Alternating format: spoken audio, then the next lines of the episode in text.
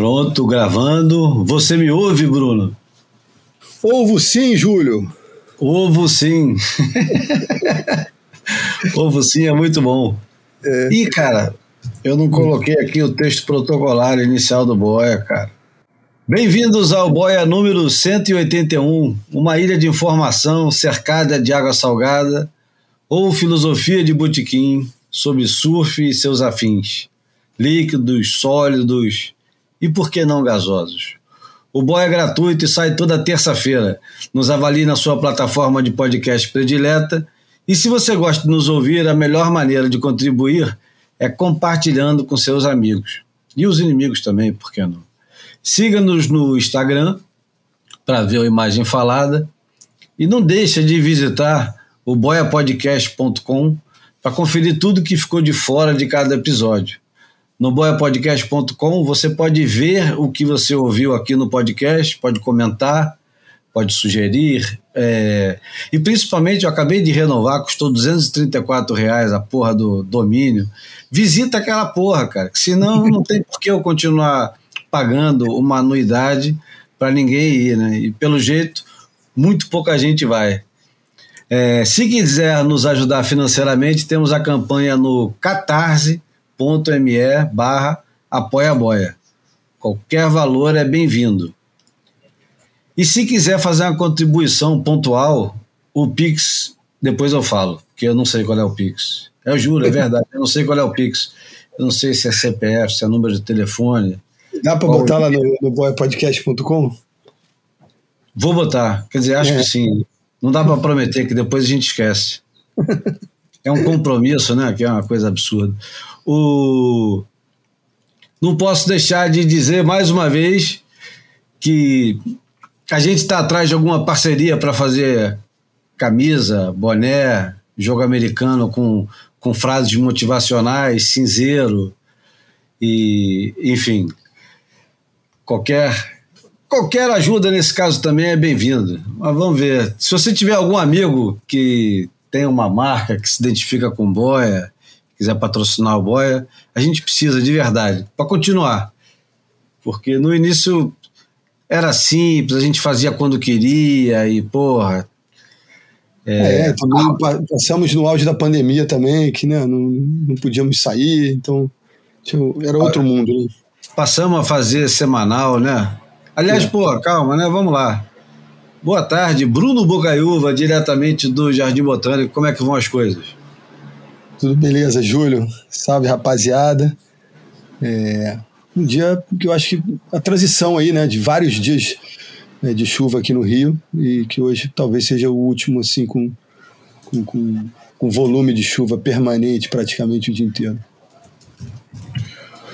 Bom, é, acho que eu vou começar de um jeito diferente hoje. Eu vou começar com o Almanac. Porque o Almanac tem a ver com, com esse momento nosso e é um jeito também de homenagear um, um bom amigo. Não, mentira, calma, não posso começar com o Almanac sem colocar a primeira música, né? É. Pô, aí são dois atropelos de uma vez só. Vou começar com a música e depois é, eu explico melhor por que essa confusão.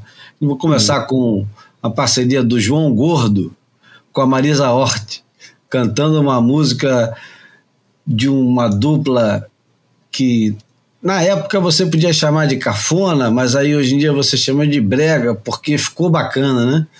E o nome da música é Não Se Vá, é do disco do, do João Gordo. Como é que é o nome do disco agora? Vamos lá. O nome do disco é Brutal Brega e ele gravou um monte de clássico brega, desde Fuscão Preto até essa que vocês vão ouvir agora, que é Não Se Vá, vale a pena.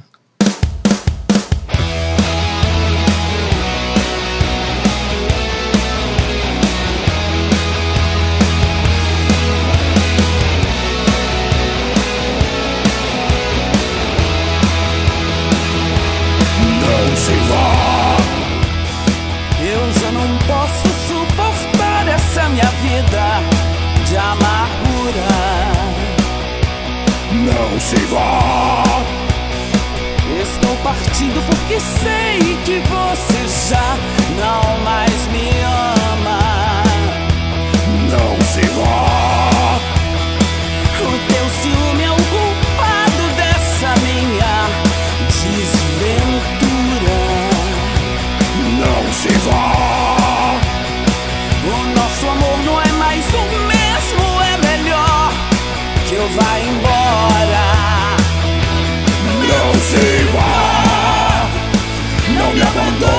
Favor, pois sem você vou ficar louco. É um ciúme que está nos separando pouco a pouco.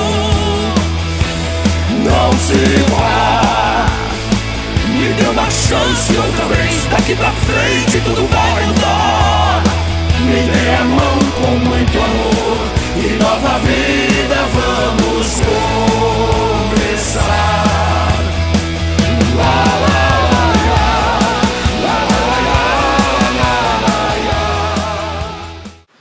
Muito bom esse cover, né, cara?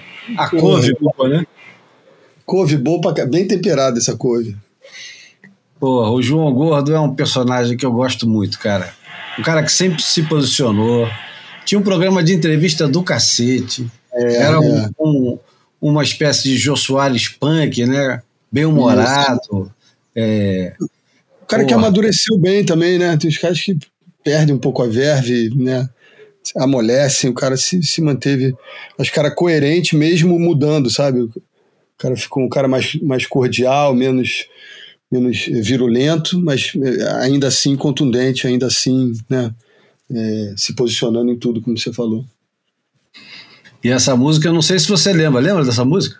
Claro, claro. É, o fino do Brega, né? Assim, bem um clássico da, dessa, dessa, dessa dupla que eu acho que tinha muita visibilidade na época que a gente não tinha TV por assinatura, né? Acho que tinha muita visibilidade no, no canal do Silvio Santos, né? Eu, acho. eu me lembro no Cassino do Chacrinha. Ah, é, exatamente. Frequentava o programa do Silvio e o Cassino. Aliás, eu nem sei se era o, o Cassino ou se era o anterior, que era antes do Cassino. Como é que era o nome do. Era não sei o que do Chacrinha? Porra. Discoteca? A, a discoteca? Não. Era outro nome, não lembro agora. Bom, vamos lá. É, vamos começar. Eu ia começar pelo almanac, mas não vou começar pelo almanac, porque a gente tem dois obituários importantes. É, o primeiro deles não é um obituário de um surfista, é o obituário de um dos principais jogadores de futebol da nossa era. Nossa era que eu me refiro aqui, a era minha, do Bruno e do João. Aliás, vamos lá. É, é. Antes do obituário, vamos celebrar é, o aniversário do João. Hoje é dia 10 de janeiro, aniversário do João. O João está celebrando o aniversário. Se bobear, ele aparece a qualquer momento, mas hoje ele não participa do Boia, porque ele está enchendo os cornos com os amigos e a família, como todo mundo deve fazer no seu aniversário, né? Então, vai os parabéns aqui do, da equipe do Boia, né? Toda a nossa equipe.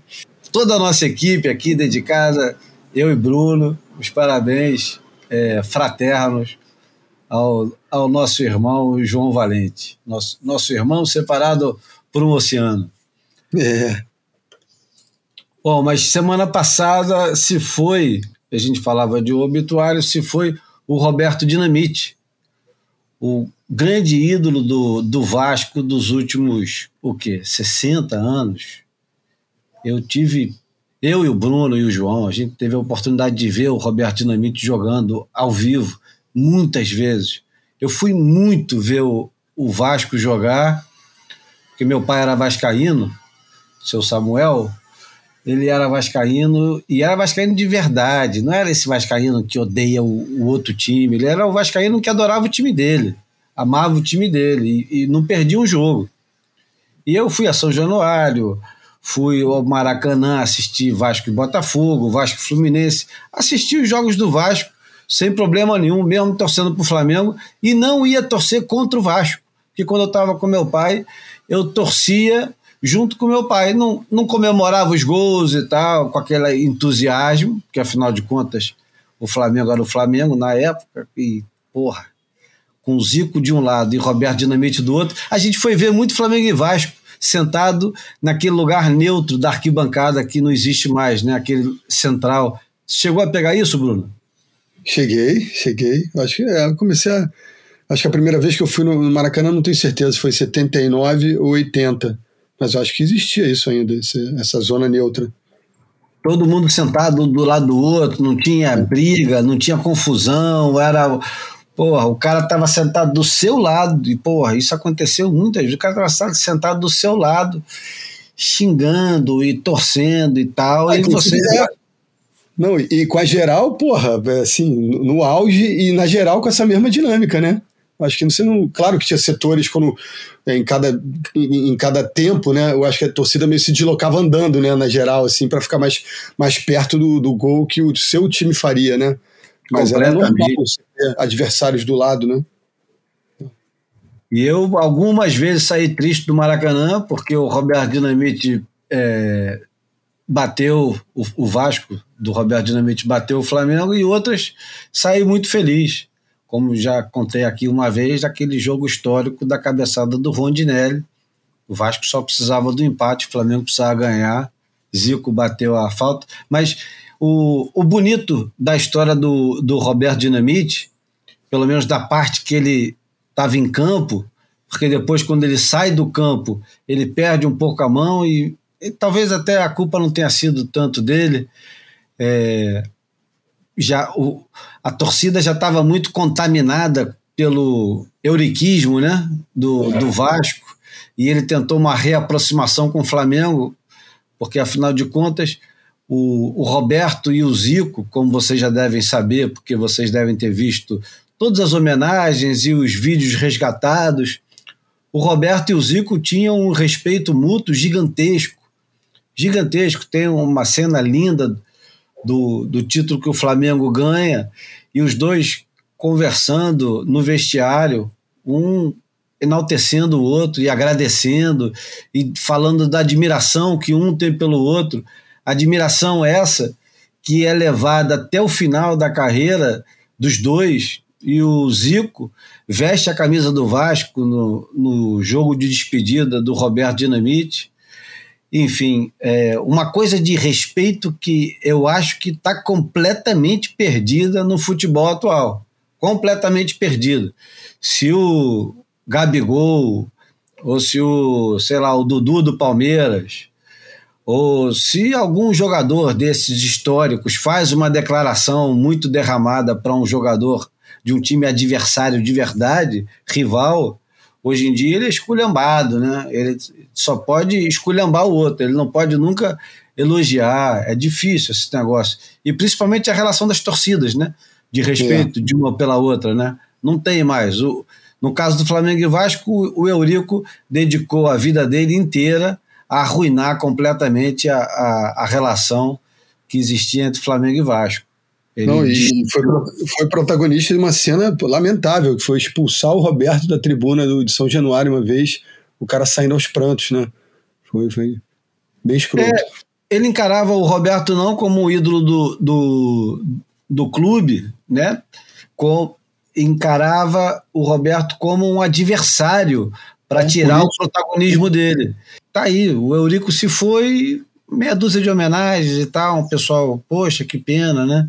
Mas o Roberto se vai e todos os jornais param. No mundo inteiro o pessoal fala dele, todos os jogadores vão, enfim, é, é bonito. É bonito e mostra o quanto que esses é, personagens caricatos e trágicos como o Eurico e como o nosso ex-presidente está provando cada vez mais, como eles são é, varridos mesmo, de verdade da história. Pequenos, né? É, como são pequenos são varridos da história. Um dia ninguém mais lembra. Vira uma vírgula num, numa conversa qualquer, o pessoal está falando, aí fala de futebol, de repente, Eurico, aí ninguém mais lembra daquele cara, alguém lembra e fala, ah, aquele cara que era assim, aquele cara que, sei lá, arruinou a beneficência portuguesa, aquele cara que destruiu, levou o Vasco à ruína. Mas ele não será um cara lembrado por ter feito alguma coisa grandiosa no Vasco. Só pelos os vascaínos mais recalcados que querem manter essa chama acesa de odiar o time adversário, que é uma é. coisa de uma pobreza de espírito gigantesca, né? Enfim. Pô, nunca fez minha cabeça e nunca fará. E, e me, veio a cabe... me veio à mente agora, para não repetir cabeça, uma coisa que eu vi outro dia que é, os grandes personagens da história são reverenciados, são lembrados pelos seus feitos, na, na, na pessoa jurídica, né? na, na persona pública de, de, desses indivíduos, mas na, na, na intimidade, no, no, campo pessoal, nas pessoas próximas, o que eterniza essas figuras é, é, é, a gentileza, né? como elas tratam os outros, independentemente do, do status social, da, do destaque porra, cultural ou econômico da pessoa. Eu acho que o Roberto acaba sendo um exemplo é, disso, dessa cordialidade, dessa do, do, do, esporte ali, do, do alto desempenho, sabe? O, o, cara ficar feliz pela jogada do, do seu do jogador do seu time, não pelo, né, pelo desacerto da, do adversário, essas piadinhas de, de rivalidade clubística regional, puta, eu acho. É, pô, nunca me fez a cabeça e, e me dá muitas vezes preguiça e às vezes até raiva. Eu, eu acho a rivalidade saudável, eu acho que é necessário. Eu acho que o que estraga esse negócio todo é o ódio gratuito que você acaba tendo pelo, pelo outro simplesmente, tipo, é, desprezar o cara porque o cara torce pelo outro time, ou essas Pô, merdas. né, o que acontece. Uma vez eu fui ali perto do São Paulo fazer um trabalho, estava perto lá do, do, do, novo campo do Palmeiras, e um amigo meu que estava comigo, Vascaíno, falou: cuidado aí, hein? não se manifesta aqui não, que os caras não gostam. Eu falei, sério isso? Do lado de um, né, de um centro comercial no, na, na, na, maior cidade do mundo, não posso exercer a liberdade de dizer para que time torço. Patético. Ah, eu, é, eu sei que não tem nada a ver com surf, a gente já está esticando para caramba, mas, porra, eu tinha, eu tinha, não, tenho um grande amigo botafoguense e fui com ele assistir jogo do Botafogo na organizada do Botafogo, que na época tinha um líder que era um, um líder popular e muito temido, que era o Russão. Lembra desse cara? Uhum. Claro. Famoso pelas porradas e tal. E, e, tinha porrada sempre, mas não, não morria gente, entendeu? Ninguém pegava um, um, flamenguista no meio da rua porque era flamenguista. A é. porrada acontecia durante o jogo, porque um xingava o outro, o cara dizia que tinha sido roubado, o outro. Dizia, e era uma porrada, vamos lá, quase uma porrada. Quase não dá pra quase inocente, né? Mas, porra, ninguém botava o outro para dormir, ninguém pegava. Não é, raramente. Linchamento era sempre aconteceram, mas mais fora de estádio, né? Esses encontros assim. Dentro do estádio Enfim, era tapa de mão aberta, né? É, é a ilusão de um tempo romântico que a gente acha que viveu e que alguém mais velho vai chegar e falar, porra, não fala merda, porque naquela época era pior e tal, enfim. Vamos passar para a próxima página. Fica aqui a nossa homenagem ao Roberto Dinamite, autor do, do gol mais bonito da história do Maracanã, aquele gol contra é. o Botafogo. Acho que foi 3 a 1 o jogo em 76. O cara não deixa a bola quicar no chão, não deixa a bola encostar em ninguém. O cara recebe a bola dentro da área, mata no. Um gol de Pelé, né? É, gol de Pelé. O cara mata a bola no peito, dá um chapéu no Osmar e pega de primeira, sem pulo e bota a bola para dentro. Aquilo é um golaço mesmo. Porra, isso é um golaço. Eu não tava nesse jogo. Ah, eu também não. Enfim. E na semana passada a gente perdeu, agora nós, a comunidade do surf, é, tem um, tem um cara que tem uma conta no Instagram, o Maraco, gente finíssima. Ele fala: Meu, meus irmãos do surf. Ele fala até um, um jeito, um jeito engraçado. Mas o, nós perdemos o, o, o bom baiano, Márcio Freire, numa situação é, diferente, né?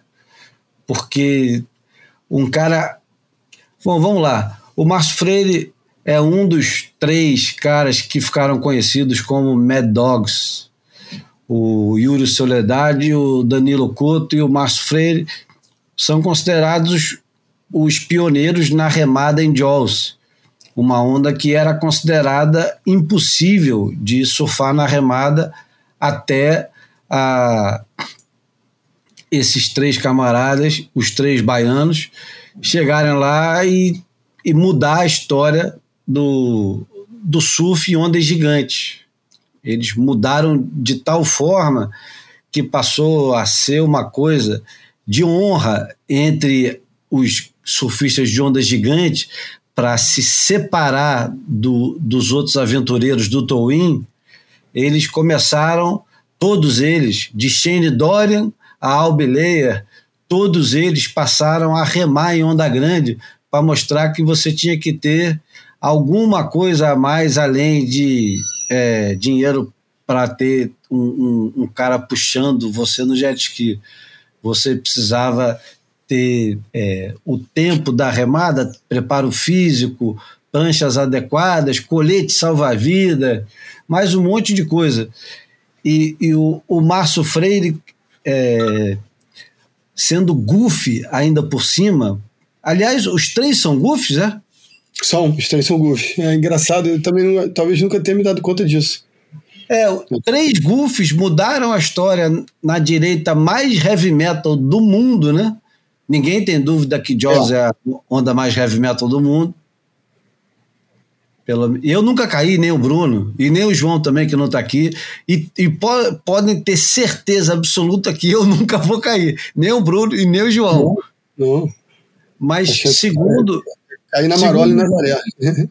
Não, segundo os relatos que eu escutei de vários caras que surfaram ondas grandes no mundo inteiro, Jaws é uma onda à parte das outras. Tirando o fato de Mavericks ter uma água gelada e ser uma condição é, de difícil adaptação, por, pela água gelada e tudo mais, não sei o que, Jaws é a onda mais heavy metal, mais forte, mais pesada, enfim. É, com a formação mais desafiadora, né? Eu acho que, do ponto de vista da, da altura, eu acho que Nazaré pode até ultrapassar, mas a, a formação, né, o, o, o tubo para direito, enfim, toda, toda a dinâmica de Jaws, eu acho que não tem, não tem paralelo, não. Levando em conta que Maui é uma ilha que venta demais e que está sempre ventando, raramente vai vir um swell com mar muito liso e o vento com uma onda daquele tamanho faz doideiras na prancha, né? Você vê como as pranchas descolam quando os caras é, começam a embalar para descer antes de, às vezes, até ficar em pé, ou naquele primeiro momento que os caras ficam em pé. Você vê quantas vezes que os caras decolam, né? É, pô, é verdade. Fica com aquela prancha 9 e tal, 10 e tal, em pleno ar. Controlar aquela situação é terrível. E, porra, você tem três baianos que começaram esse negócio. E o Márcio Freire, ele tem determinados atributos que são é, quase inéditos né, para essa turma de onda grande que, que tanto procura é, reconhecimento e junto desse reconhecimento também sempre dinheiro não faz mal a ninguém, mas ele de certa forma se orgulhava de nunca ter tido um patrocínio de surf, né? nunca ter ganho dinheiro com surf, é um cara que ganhou dinheiro trabalhando em restaurante, um cara que trabalhava e ganhava seu dinheiro e o surf era paixão, e ele se orgulhava de dizer estilo de vida, né? Não, para a gente ter uma noção, né? Porque às vezes a gente celebra as pessoas, ah, porque no Brasil o cara teve um impacto e tal. O impacto do Márcio, o maior de todos, é, é, é produzido justamente no, no Havaí, em Maui, como você estava dizendo, né? Isso, e se a galera que não se deu conta, ainda está na dúvida que é do tamanho dele para a cena internacional, para a comunidade havaiana, por exemplo, de Maui, eu sugiro uma, uma visita às contas do, do IG, do Instagram, dos caras como Matt Meola, o, o, o Albi Layer e também o Ian Walsh. E eu catei aqui a do Matt Meola, falando: olha, eu, eu teria várias histórias do Márcio para contar, mas eu vou me lembrar uma delas aqui, em 2009. Tava um frenesi, porra, o auge do Towin lá em Mavericks e máquinas para todo lado, uns caras meio. muita gente boa fazendo towing, mas também muita gente que só estava naquela condição, naquela situação por conta do uso das máquinas. E aí, lá para as tantas, no meio do, do, turbilhão, do frenesi do, do jet skis para um lado e para o outro, é, ele não se lembra quem era o piloto que estava com ele, vira um cara remando meio no lado da galera e meio que inclinando a direção da remada, indo para a esquerda de Jobs. Aí os caras, pô, quem é esse maluco no meio disso tudo aqui, remando sozinho? E foram perto dele quando viram. Era o Márcio e é, e eles já sabiam da fama do Márcio, quando perceberam que era o Márcio, ficaram mais tranquilos, é, e falando que ele não tinha colete, não tinha apoio, era com a prancha na cara e na coragem, e eu acho que isso resume bem. E, E você falou isso também, né? Eu acho que eu, eu, eu brinco com, com, essa questão do, do ego do, do, surfista de onda grande, às vezes é proporcional à sua coragem, né? E o Márcio, como, como você falou aí, meio ampassant, é, eu acho que acabava contrariando essa regra, né? Por ser um cara que estava ali de fato para viver aquela experiência é, e em nenhum momento preocupado com a repercussão daquilo, como aquilo ia impactar a possibilidade de ele ter um novo contrato, ficar mais famoso, né? Então estava ali de fato para sentir aquele vento na cara, aquela emoção de saber, é, de ter a dúvida né, de, de, se ia ou não é, sobreviver àqueles desafios. Né? Uma pena que, que ele se foi numa condição até de um mar que, é, como você ia começar a falar, talvez, né? um mar que ele já pegou mares, porra, duas, quase, me arriscaria a dizer, quase três vezes maiores do que aquela onda, né? Mas é porque ainda não está confirmado, né, Júlio, se ele de fato teve um, um, ataque cardíaco ali durante o caldo, no final da onda, mas é o que, o que tem sido dito vindo lá de Portugal é que ele teria tido um, uma, uma, uma, questão, uma parada cardíaca ali, ou, ou na onda ou durante o caldo. Então, é, para não ser leviano né, e ficar afirmando coisa que a gente não sabe, é, o que a gente sabe é que, apesar dele estar tá sem a veste é, inflável, que é meio de praxe para todo mundo usar, é, é, pouco provável que ele tenha morrido afogado. É, é, é, difícil imaginar que um cara tão bem preparado tenha é, simplesmente se afogado. Então, é, eu, eu prefiro acreditar que é, ele teve uma situação parecida com o que aconteceu com o Léo Neves em Saquarema, né? O cara Isso. pode ter tido uma parada cardíaca, a gente não sabe, e, e a partir desse negócio acontece a tragédia toda. Não é caindo da prancha, não é se enrolando com a prancha. Eu não, eu não ouvi ainda ninguém falar que tem é, algum rumor da prancha ter batido na cabeça, batido em algum lugar. Então, é, eu imagino que tenha sido uma coisa que é, é a parte do, do surf. E, poxa, a, a história que, que chegou até nós, né? Ele estava lá com os pais, o pai dele estava fazendo 81 anos, ele estava com o pai e com a mãe, com a namorada, e o mar estava bom, final de tarde. Ele quis dar uma caída porque tava, tinha altas ondas. E é, quase todo mundo é, passa por essa situação, né? Quem nunca, né? É que nessa situação tinha 12, 15 pés, não estava um mar gigante, mas Nazaré, Nazaré é sempre forte. A onda é sempre sempre mais forte e maior do que parece e tal. É, mas, quando pega do jeito, né? Foda. Mas não foi em consequência, não foi nada, cara. Deve ter sido alguma coisa à parte. E, e o bonito da, da história do Márcio Freire é que todo mundo que publicou alguma coisa, Fred Pompemaia, John Bilderbeck, fotógrafos, surfistas, é, amigos, todo mundo falou dele, Rodrigo Rezende, é, todo mundo que, que falou sobre o Márcio sempre falou do sorriso dele, de que ele era um cara alto astral. Ninguém tinha um ai. É lógico, nessas horas o pessoal todo se concentra nas, nas boas lembranças, mas o, o Márcio Freire era um cara muito querido, né, cara? Muito querido mesmo. Para você ter a comunidade de Maui, que é tão fechada, né? É. Não são de ficar é, incensando gente de fora, principalmente. Ele era considerado como um deles mesmo. E todo mundo falando super bem, como você mencionou, o Matt Meola, o Ian Walsh, o Albi Leyer, todo mundo, né, cara? O cara era muito querido, foi uma perda enorme. E, poxa, ele teve o obituário no New York Times, coisa que não é muito comum para um surfista que não é uma grande estrela do surf, é, afinal de contas. Está na vitrine, né? É. o Márcio Freire ele não, é uma, ele não era uma grande estrela do surf, mas para você ver a importância que ele tem, ou ele foi parar na, no obituário do no New York Times com, é, com pesquisa e tal, porque, poxa, foi. Eu, eu até lamento ter visto o. Estava assistindo, desculpa, são teus colegas de trabalho, estava assistindo o, o Sport TV e hum. o, o cara que é especializado em Olimpíada, que eu não lembro do nome dele, falou na hora sobre o, o, o acidente e e ao comentar o acidente, assim, poxa, é, tem tanta gente próxima que pode falar.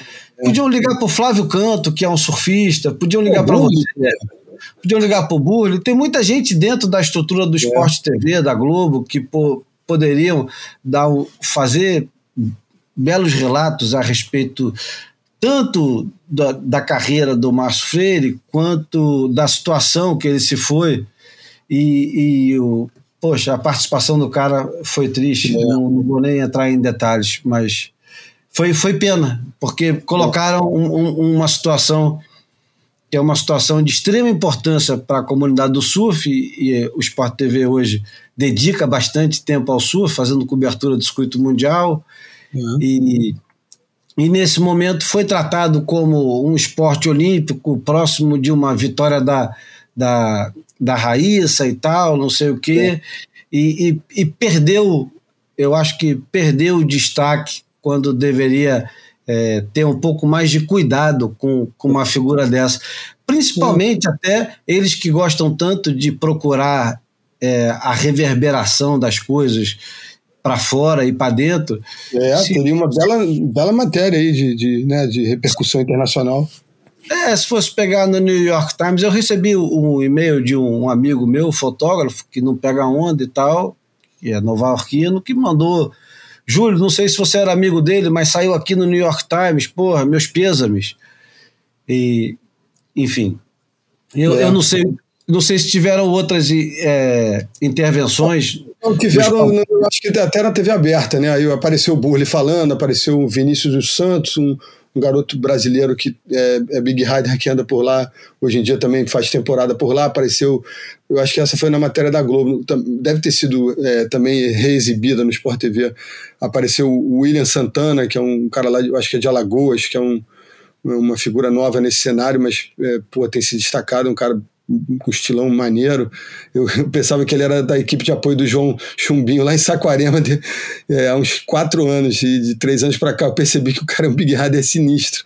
Tava lá também. E eu recebi no, no, no Instagram uma, uma comunicação de um cara chamado Eduardo Calabrese, falando que viu a, a homenagem singela que eu fiz para ele no Instagram e falou que estava lá que, que o Márcio surfou, eu, eu tô pegando aqui de novo o documento, aqui a conversa, falou que o Márcio surfou no braço mais, é, na sessão cedo, na primeira sessão dele do dia, e ficou horas dentro d'água, pegou altas, e depois de tarde, como o mar estava muito bom, é, ainda muito bom para ele achando muito bom e faltava eu acho que um ou dois dias seria a última sessão dele um ou dois dias para ele ir embora de Portugal com a família e seria a última caída. E aí parece que ele foi pegar umas ondas de towing então, a, a, o, o, acontecido, né, a tragédia aconteceu é, na segunda onda dele de Towin, e o cara fala que, que é, ele surfou cedo com a Catarina, e que depois foi na, é, foi na remada dando um apoio para a Catarina, e depois foi de Towin com a galera.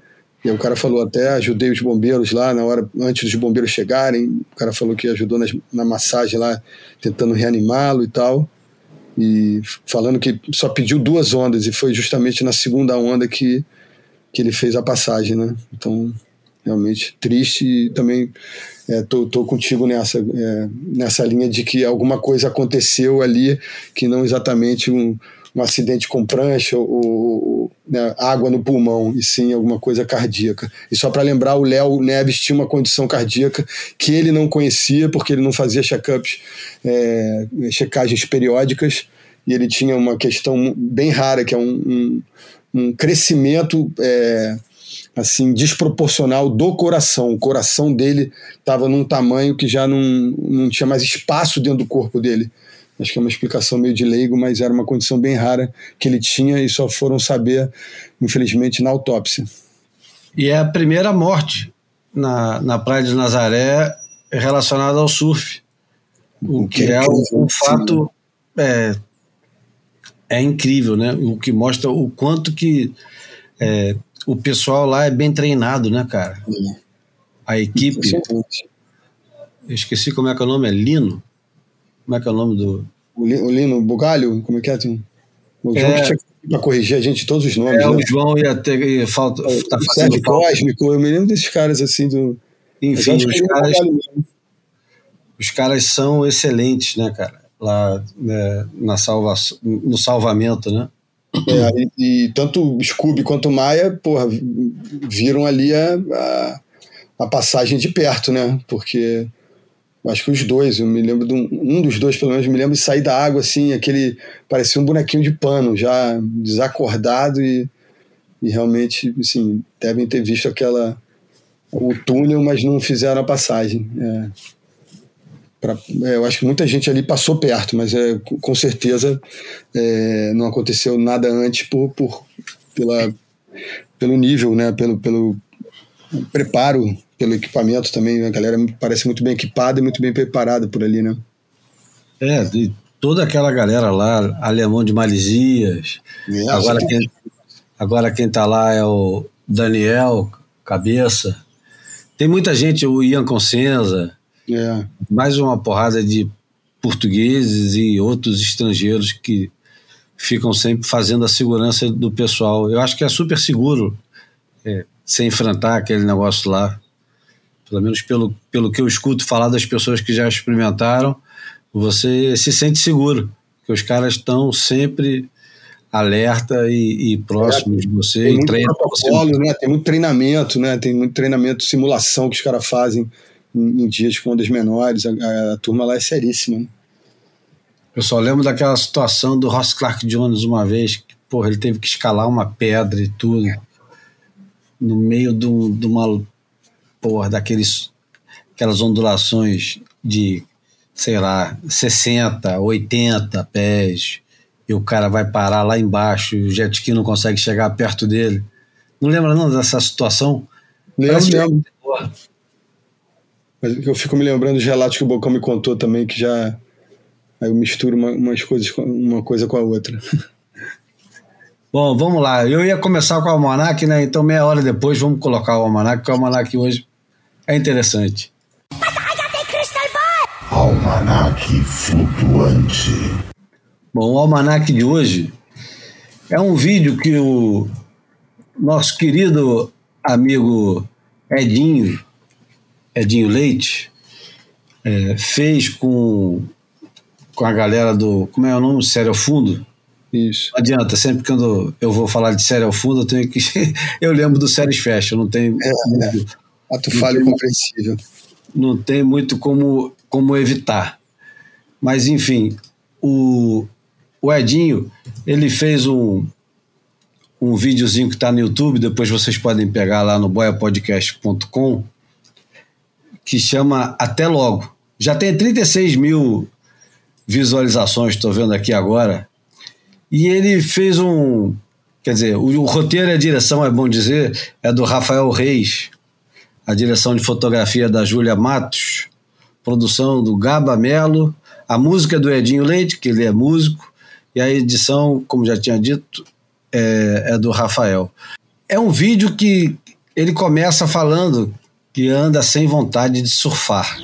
Ando sem vontade de surfar. Às vezes me culpo, às vezes sou culpa. Olho para o mar, tão perto, tão longe. Meu mar. E aí ele começa. Eu, eu, quando ele mandou o link, não sei como é que foi com o Bruno, depois vou escutar o Bruno falar. A gente não conversou sobre isso. É, quando eu recebi o link, eu falei, pô, mais um vídeo de surf. E quase não, não assisto.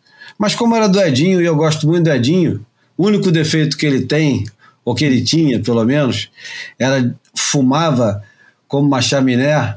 Uhum mas eu acho que depois que ele levou o susto do coração, talvez ele tenha parado, não sei.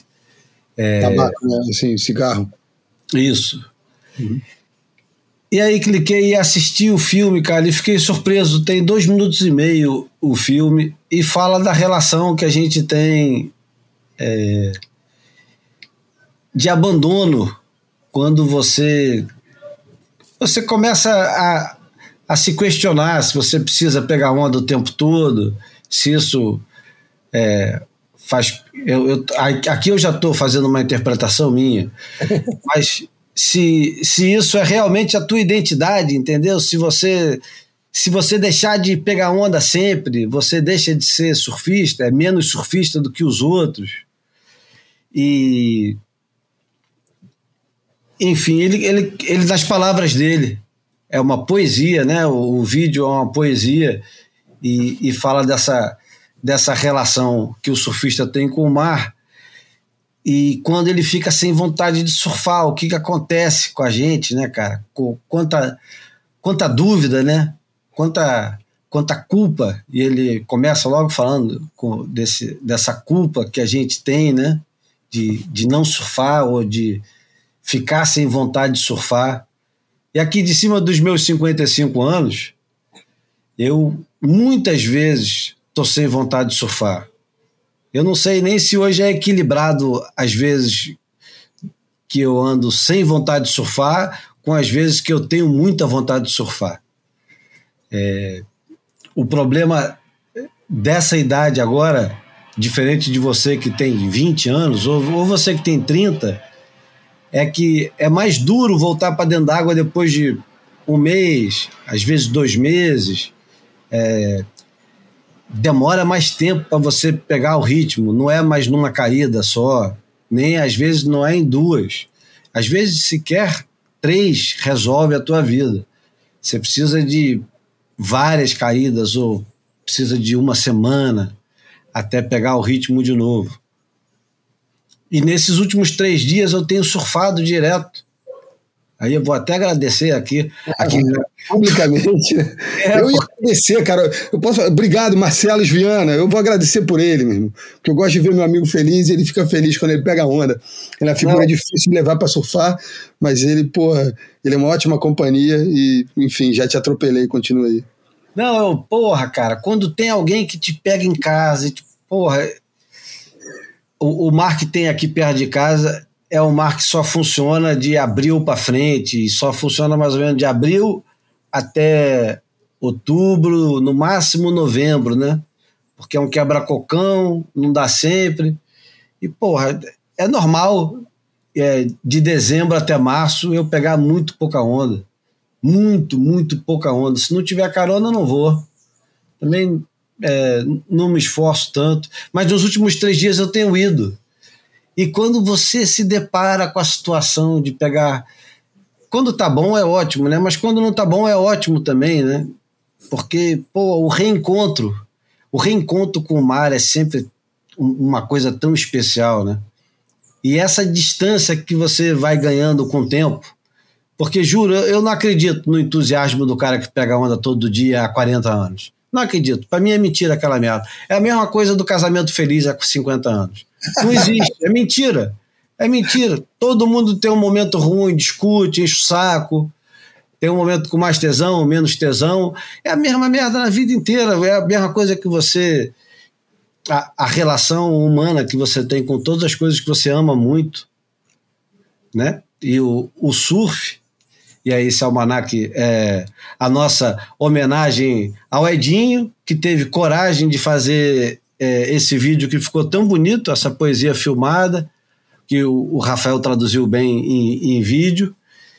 E a todo mundo que tem essa dúvida, né? O João vive falando disso aqui, da relação dele conflituosa com o surf, que às vezes ele quer voltar, mas aí volta a ficar puto, nunca mais quer voltar de novo.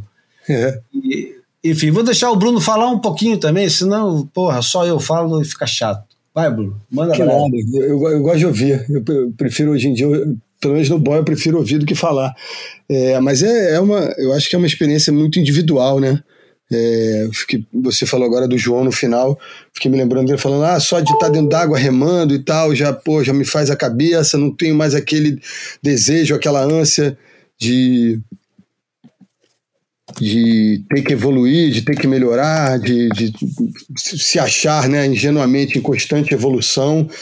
Eu sou um pouco diferente disso, eu, eu, eu tenho essa, essa ilusão é, de, de achar que é, eu posso evoluir, que eu posso surfar melhor no ano que vem do que eu surfei no ano passado. É, eu sei que devo estar errado né, nessa interpretação, mas é, muito louco isso, né? Porque às vezes, sei lá, quando eu, quando eu consigo uns momentos de, de surfar vários dias seguidos, eu me, me sinto meio, meio inútil, meio burro, sabe? Eu pego dois, três dias seguidos, eu já. O que é raro hoje em dia, dois dias, três seguidos é bem raro. Mas quando isso acontece, o quarto eu não quero ir de propósito, já estabeleço que não, não, não vou nem pensar no assunto, porque tem que usar o tempo para outras coisas é, da vida da vida real, da vida longe da praia, de, né, da, da, da, urgência dos boletos, das obrigações familiares. Então, acho que eu, sempre fiquei me equilibrando entre esses, esses mundos, assim, sabe? Pô, preciso de um pouco de cultura, preciso ver um filme, preciso ler um livro, senão vou me sentir meio bitolado. Então, acho que é, é, é, essa experiência, essa viagem é, é muito pessoal. E, e, parabenizo também o, o Edinho pela coragem. É um, é um cara que eu tenho pouco contato pessoal, né? A gente se cruzou pouco na, na vida, embora é, fa façamos parte dessa mesma comunidade é, e quase com a mesma estrada. Ele é um pouco mais velho do que eu, né? Até um pouquinho mais velho que você, já deve estar com. deve ter feito 60 recentemente, imagino. Mas é um cara que foi muito cordial, muito educado, muito simpático às vezes que eu encontrei com ele.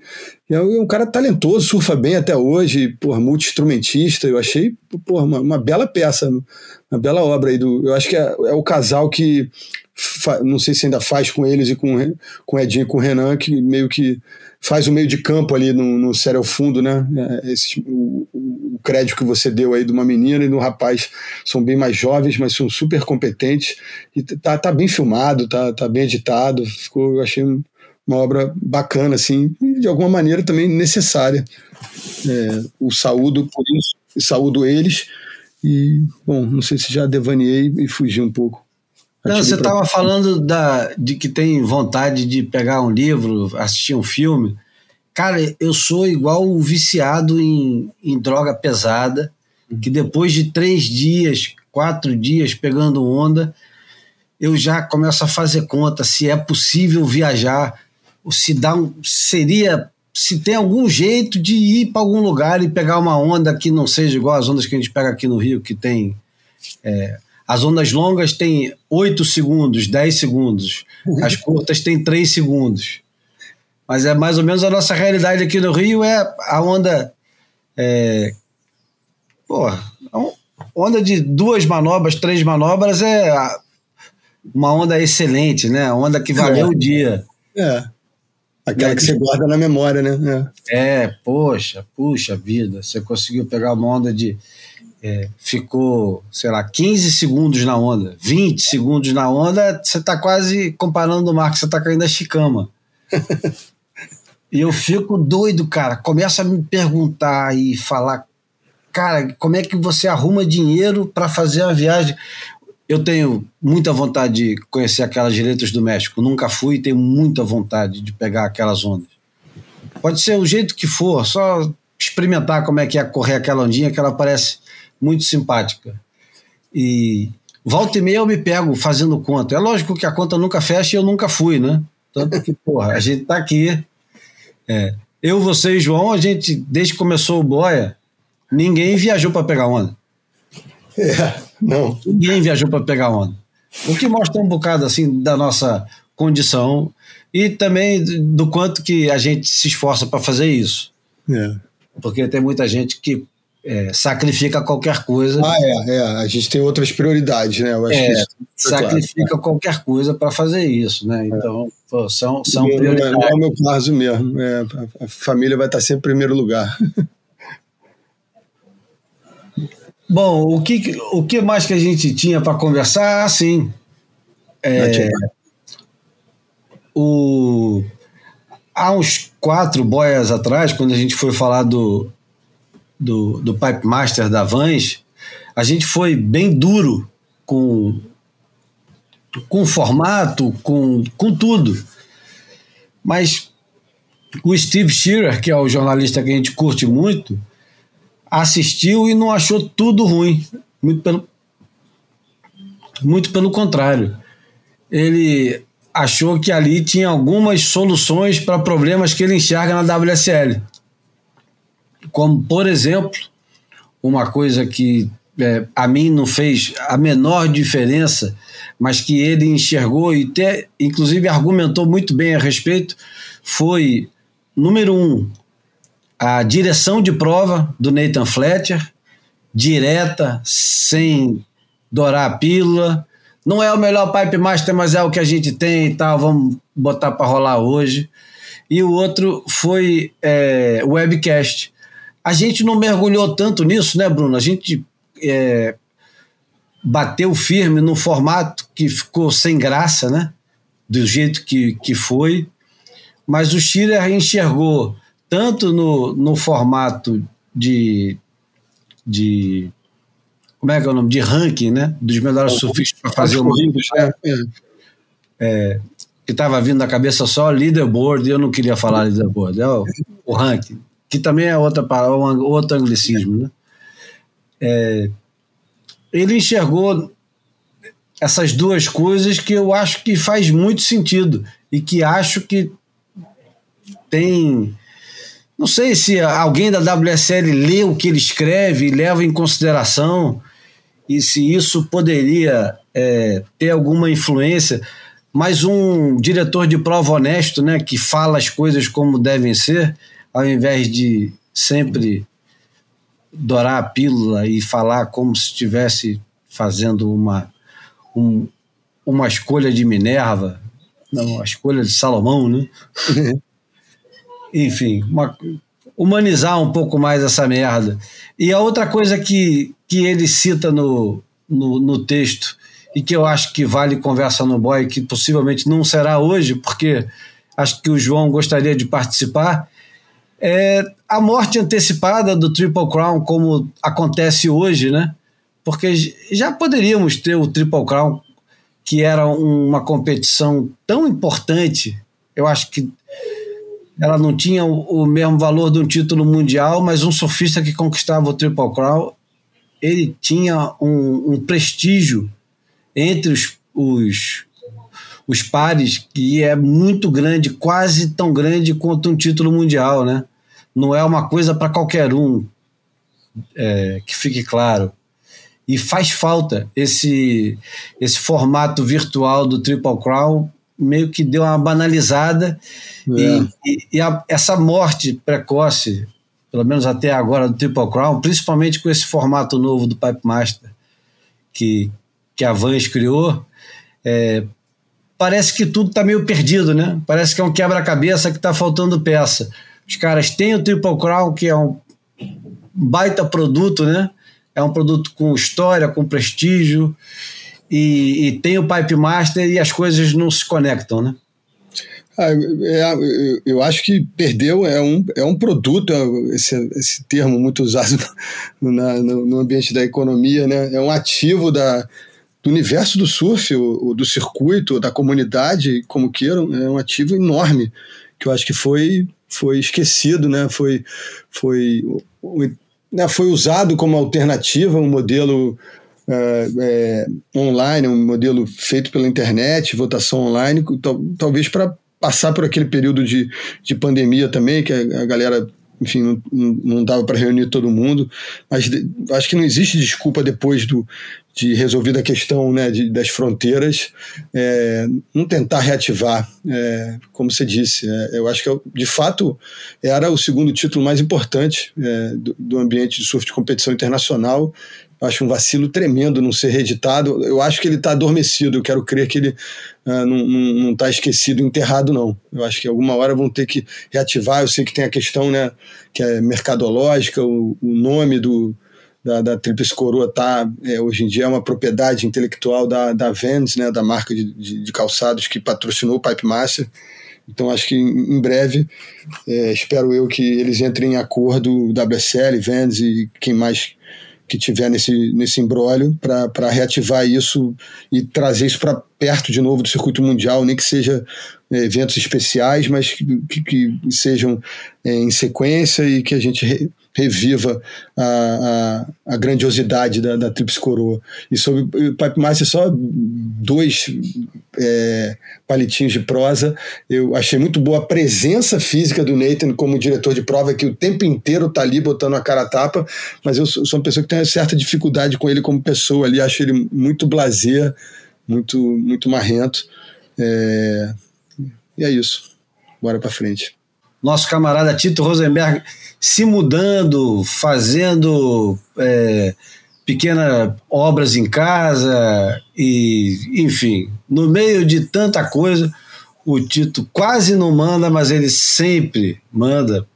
Ele não falha. Vamos escutar agora nosso camarada Tito Rosenberg no Pra Lá de Marrakech. Eu gostei, sabe do quê? Do, hum. do Ben que anunciou a entrada do Tito. Salve, Tito.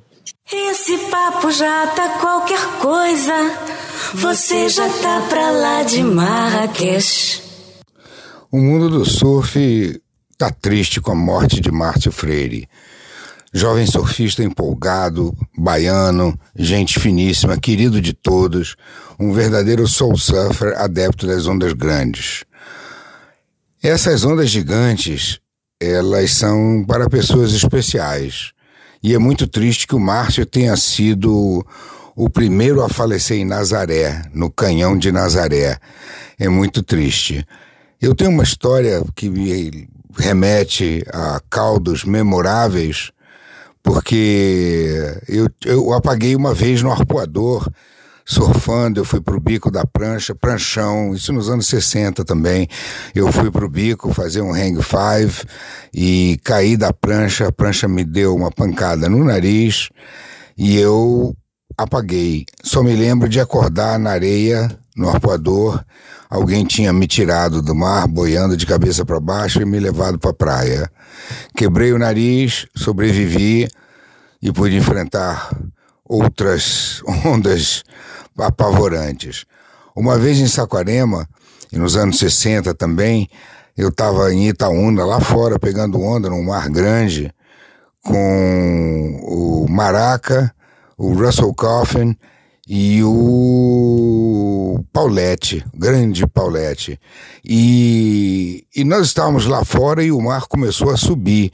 Antes que a gente conseguisse pegar alguma onda, o mar começou a se subir, subir de maneira assustadora e nós não conseguíamos nem pegar onda, nem sair remando, porque o mar estava pesado. Tentamos sair pelo canal das, junto das pedras, mas estava muito difícil, a correnteza forte, não conseguimos sair. Então ficamos esperando uma onda.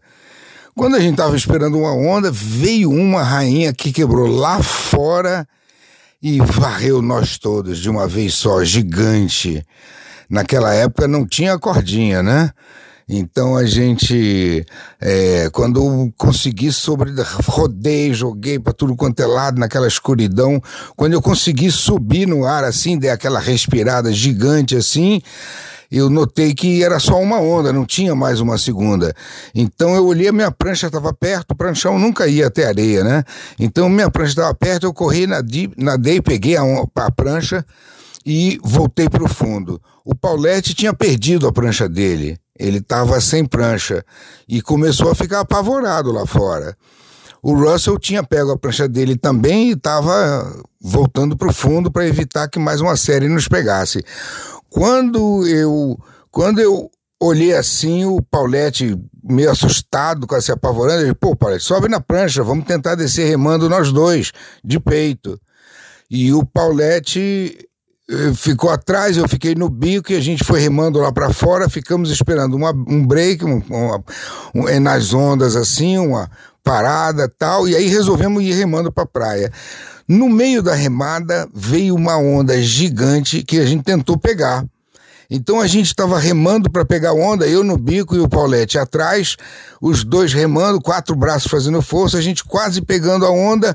A onda cava um buracão gigante, o Paulette com medo solta a prancha e eu agarrado ao bico da prancha, porque o Paulette estava atrás de mim, caio na onda, lá de cima agarrado ao bico da prancha e tomo o meu segundo caldo apavorante do dia. Foi horrível. Outra vez eu me lembro de ter apagado e me descobri abrindo os olhos na praia. Não sei quem foi que me trouxe de volta para a praia. Foi uma coisa assustadora. O Paulette levou mais uma meia hora para sair nadando, levando umas pancadas na cabeça, e o Russell conseguiu pegar uma onda e saiu. Então eu tive minhas, meus dois encontros com o mar, que a minha mãe dizia sempre que eu ia acabar morrendo no mar, mas esses dois encontros em que eu desmaiei na praia, dentro d'água, no mar, eu não fui. Mas isso me remete ao pânico que o Márcio Freire deve ter sentido quando ele percebeu que o fim estava próximo e que o seu pulmão não ia aguentar mais é terrível. Morrer no mar é extremamente triste, apesar do Dorival Caymmi dizer que é doce morrer no mar, não é coisa nenhuma. Pelo contrário, eu morria de medo de morrer no mar e a partir desse tempo eu comecei a só pegar onda pequena e evitar as ondas grandes. Por isso que o meu paraíso de ondas é a Califórnia, onde você tem ondas espetaculares para surfar, bem pequenas ali em Ocean Beach, Sunset Cliffs, Pacific Beach, o sul da Califórnia, maravilhoso, e foi o meu paraíso para o resto da vida. Amei pegar ondas pequenas, ondas grandes, nunca mais. Vá em paz, Márcio Freire, que os céus e Zeus tenha bondade com você. Esse papo meu tá qualquer coisa e você tá pra lá de terra. Isso é porque o Tito nunca foi para Mavericks, né? Mas eu me identifico muito com essa história é, do, do ponto de vista da terra para o mar, eu me identifico assim, tem, tem mais chance de surfar mais dias ao longo do ano, é, mais na Califórnia que no Hawaii. É, e a Califórnia é, é uma delícia, né? Mas muita gente, né? Ah, muita ah, é, gente. É sempre um fator, né? Isso também me preocupa. Bom, vamos fazer um, uma imagem falada rápido porque a gente tem hora. Eu e o Bruno temos hora e a gente já está é, queimando o tempo, mas vamos lá. Vamos fazer a imagem falada aqui. Esse é legal. Fotografei você na minha Rolleiflex.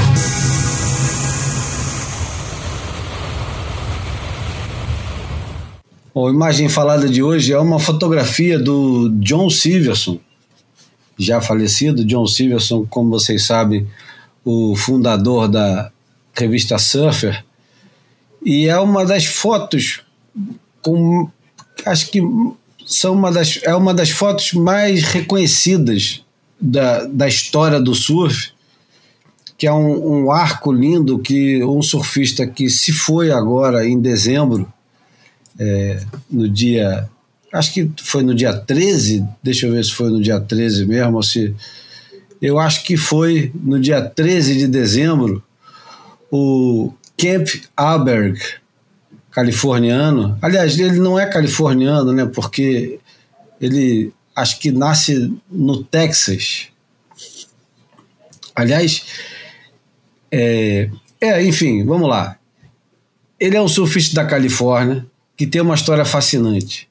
Essa fotografia ele tá com um posicionamento dos braços que sugere é, equilíbrio e velocidade, e, e ele está fazendo um, um, arco com, com o corpo dele, isso na década de 50, que seria imitado, por exemplo, é, 20 anos mais pelo primeiro campeão mundial, pelo Peter Townley. É, é o famoso Soul Art. É, e é, é constantemente imitado até hoje é uma é uma sugestão quase de um, de um toreador diante de um touro, mas é uma onda uma onda uma onda média, não dá para chamar de onda pequena, mas também não é uma onda grande, ele ele tá com o corpo arqueado, com o braço da frente ligeiramente em V e o braço de trás esticado, mas também um pouco curvado. O pessoal que está lá fora são quatro surfistas lá fora, eles estão olhando encantados por Camp Arberg, Aberg. E, e é uma cena linda, né? De, do surf, da, da era romântica do surf. E o bacana é que o Camp Arberg, ele é um cara que tem uma história fascinante com o surf. Ele, ele começa tarde, ele não começa cedo. Eles mudam para Califórnia quando ele é adolescente, ele começa tarde a pegar onda. E ele, dois anos depois de começar a pegar onda com aquelas pranchas pesadíssimas e enormes, ele é convidado para ser um dos protagonistas, uma das estrelas do, do primeiro filme do Bruce Brown, que é o primeiro filme em 16mm do Bruce Brown, que é o Sleeper When Wet. E ele vai para o Havaí e surfa é, as ondas do Havaí em 58 com, é, com destreza. E ele ele se torna um grande surfista dessa, dessa era californiana dourada de 1950 até o início do, dos anos 60 e se torna uma espécie de, de herói, herói impresso, né? Porque as fotos dele eram lindas, né? E principalmente essa foto, que é um, uma foto é, é um ícone da época de ouro da, da Surfer, né? Inclusive vira o logo da Surfer Magazine é, na, na era na, na, principal era deles. O, o Kemp Aberg é, era um grande músico, ele e o irmão dele eram, eram músicos.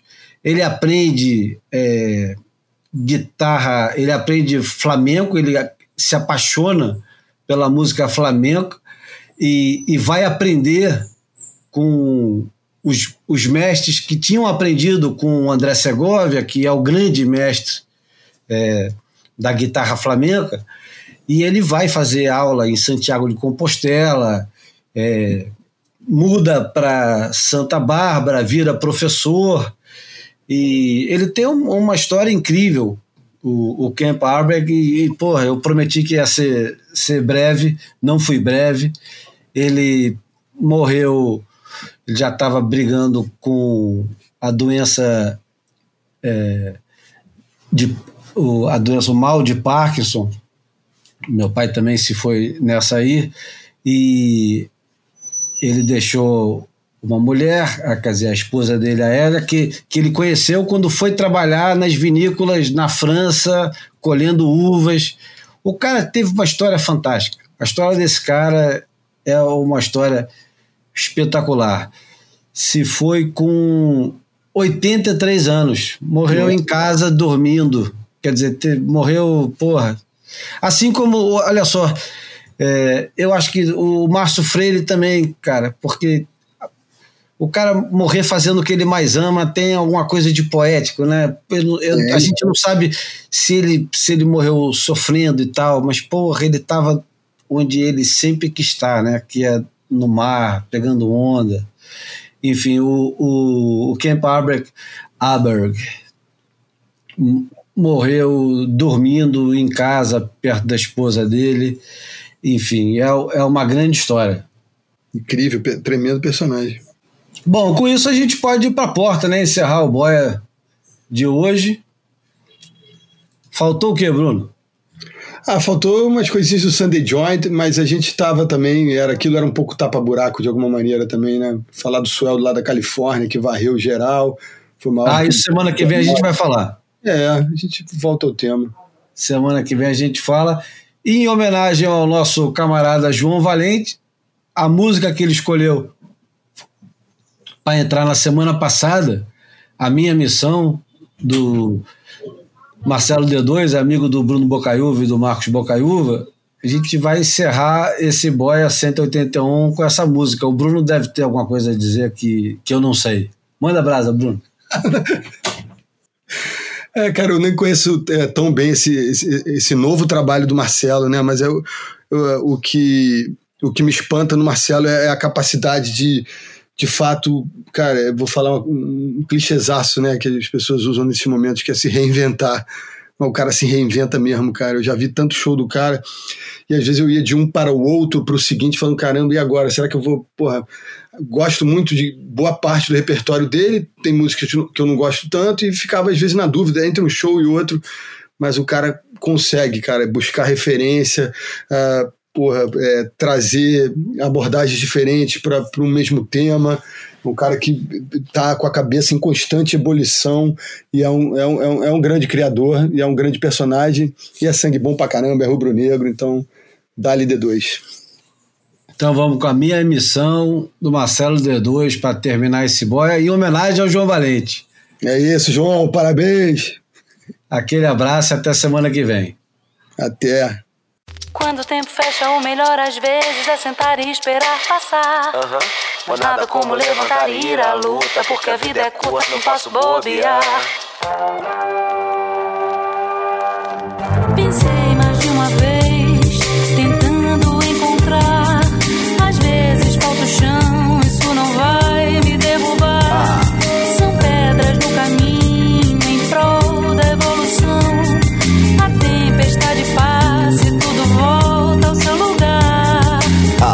Missão é vir cantar canções e provar pra você que esse mundo é seu. E não importa quanto duro ele foi, se te fez balançar quando ele te bateu. Eu sei que a vida não tá fácil, amigo. É levantar a cabeça e seguir em frente. Tu já ouviu o velho ditado que diz: a vida é simples, simples, quem complica é a gente. Minha terapia eu sempre fiz com rimas. Bota a raiva pra fora e levanta a autoestima. Correr na frente sempre, nunca atrás. Orgulho de si mesmo e do trabalho que faz aí, ó. Pensei mais de uma vez, tentando encontrar.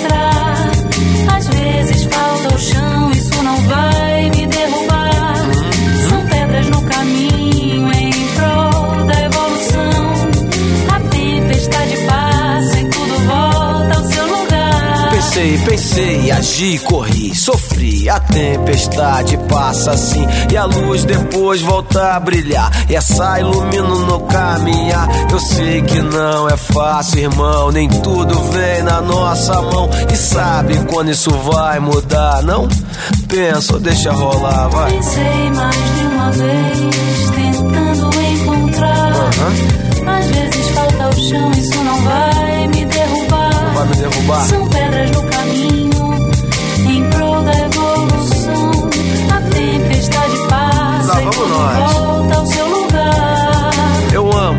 também odeio, igual a todos, e não corro mais atrás do ouro dos tolos. Nem todo mundo é igualzinho a gente, se tá perdendo paciência, bola pra frente, se tá bom, eu quero mais. A tristeza eu jogo pra trás, às vezes acho que me afundo na massa. Sou da esquadrilha da fumaça, né? A gente não sabe do jeito que vai ser julgado. Se ajoelha e se arrepende, achar que não vai ser cobrado. Penso que a gente tem uma missão a cumprir, não tá ligado? Porra, o que você tá fazendo aqui? Escolhe atrás de suas inseguranças, faz o papel de coitado, acha que o mundo vai ter pena. Se tá ruim, pode melhorar, se não melhorar, mas faça algo que vale a pena. Pensei mais de uma